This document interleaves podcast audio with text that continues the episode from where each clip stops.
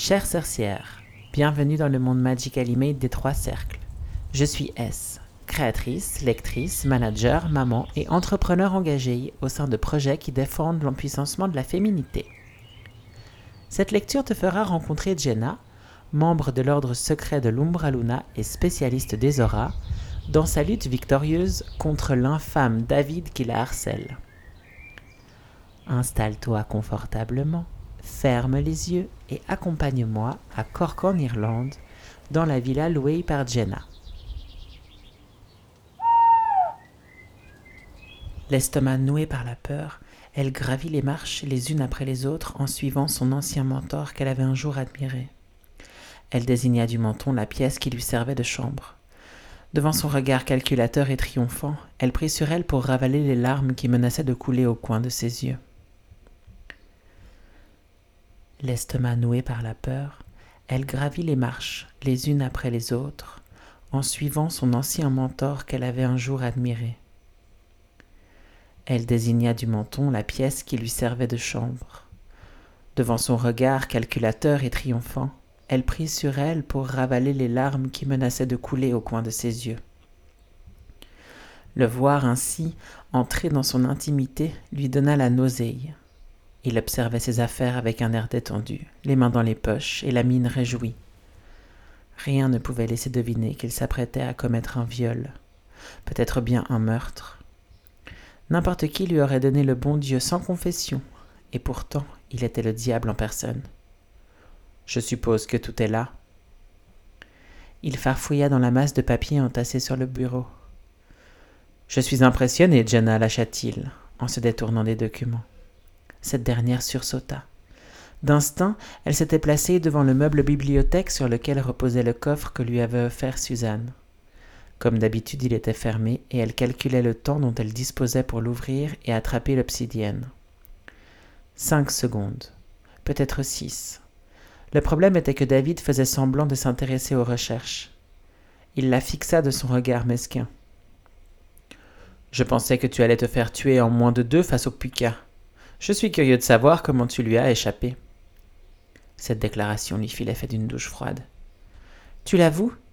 C'était une mission bidon? Bien entendu. Tu es déjà au fait que j'ai essayé de t'éliminer en invoquant quelques puissances occultes. Jenna réfléchit à toute allure. Sa survie dépendait de ce qu'elle allait dire. David, je suis désolée pour ce qui s'est passé entre nous. Tu as tout gâché. Je n'ai rien fait. Rien fait Tu m'as humilié. Et comme si ça ne suffisait pas, tu allais tout raconter à Sonia Arquenot.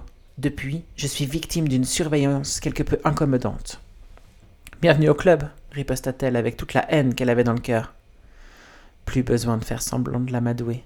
Elle devait se rendre à l'évidence. Il était venu finir le travail qu'il avait commencé en se servant de la magie noire. Tu as perdu, Jenna. Maintenant, tu vas me donner ce que je te demande. La terreur la saisit aux tripes. Elle aurait voulu se montrer digne en affrontant la mort, mais la peur eut raison de la fierté. Je. C'est d'accord.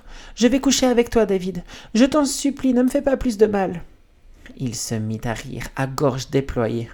Bien sûr que je vais posséder ton corps, ma douce Jenna. Ce n'est pas tout ce que je veux de toi, déclara-t-il en s'avançant vers elle. Il plaça ses doigts sur sa nuque dans une caresse brûlante. C'est ta lumière qui m'intéresse. Il referma sa prise avec une force herculéenne. Jenna porta les mains autour de son cou pour le faire lâcher. Impossible. Elle tenta de s'attaquer à son bras sans succès. Il marmonnait une incantation en sumérien et elle se sentait faiblir seconde après seconde, malgré ses efforts de résistance, comme si on retirait la bonde d'une baignoire et qu'on essayait de retenir l'eau avec une passoire. Sans souffle, elle chercha à arracher une nouvelle fois son amulette. D'un simple mouvement de sa main libre, David l'en empêcha et lui asséna un coup de poing en plein visage. Son emprise réveillait la douleur de sa blessure infligée par William. Son sang s'échappa et coula sur son épaule. En désespoir de cause, Jenna eut un sursaut vers l'arrière. Son poignet effleura la lourde boîte de Suzanne. Une idée lui traversa l'esprit. Au prix d'une terrible souffrance dans le bas de son dos, elle propulsa ses hanches sur une des étagères de la bibliothèque et envoya le coffre contre le mur. Par chance, quelques pierres roulèrent sur le parquet. Jenna aperçut un éclat sur une ombre.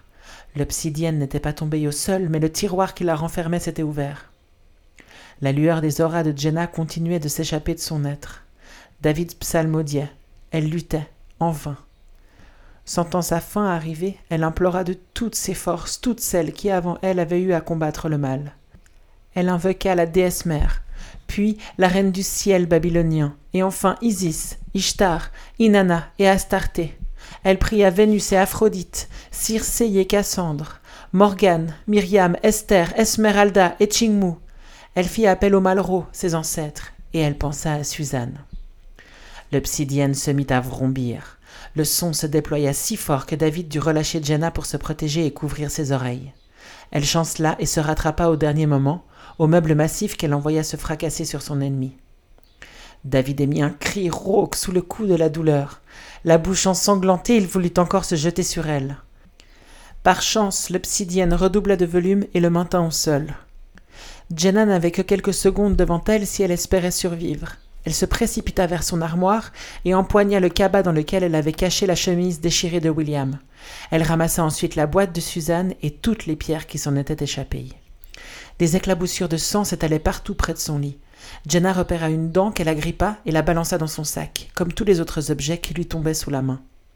Elle y glissa aussi ses dossiers avec ses recherches sur le puka. Elle n'avait pas le temps d'attraper son ordinateur portable. L'énergie de l'obsidienne commençait à faiblir.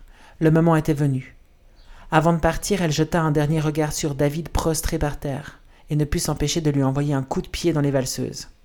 Il hurla de douleur et se recroquevilla tel un animal blessé. En plus de lui faire gagner quelques précieuses secondes dans sa fuite, son geste vengeur avait eu le don de lui restituer un peu de courage. Son sac caba sur l'épaule, Jenna s'engouffra pieds nus dans Gillabay Street. Elle tourna sur sa gauche et entrevit la cathédrale Sainte-Finbar, N'ayant aucune idée de l'endroit où elle pouvait aller, elle n'écouta que son instinct et bifurqua devant le portail des jardins du monument. Elle dut s'y prendre à plusieurs reprises pour lancer un simple sortilège d'ouverture. Elle se sentait aussi rouillée que cette vétuste serrure. Une fois à l'intérieur, elle contourna l'église et se réfugia dans l'ancien cimetière. Elle se laissa tomber au sol et s'adossa contre une pierre tombale. Le firmament était exempt de nuages et la lune, haute dans le ciel, offrait quelques doux rayons lumineux. En moins de 24 heures, elle avait tout perdu. William et l'Umbra Luna. Il ne lui restait rien, hormis son cabas et son vieux pyjama en coton. Chère sorcière, j'espère que cette lecture t'a plu.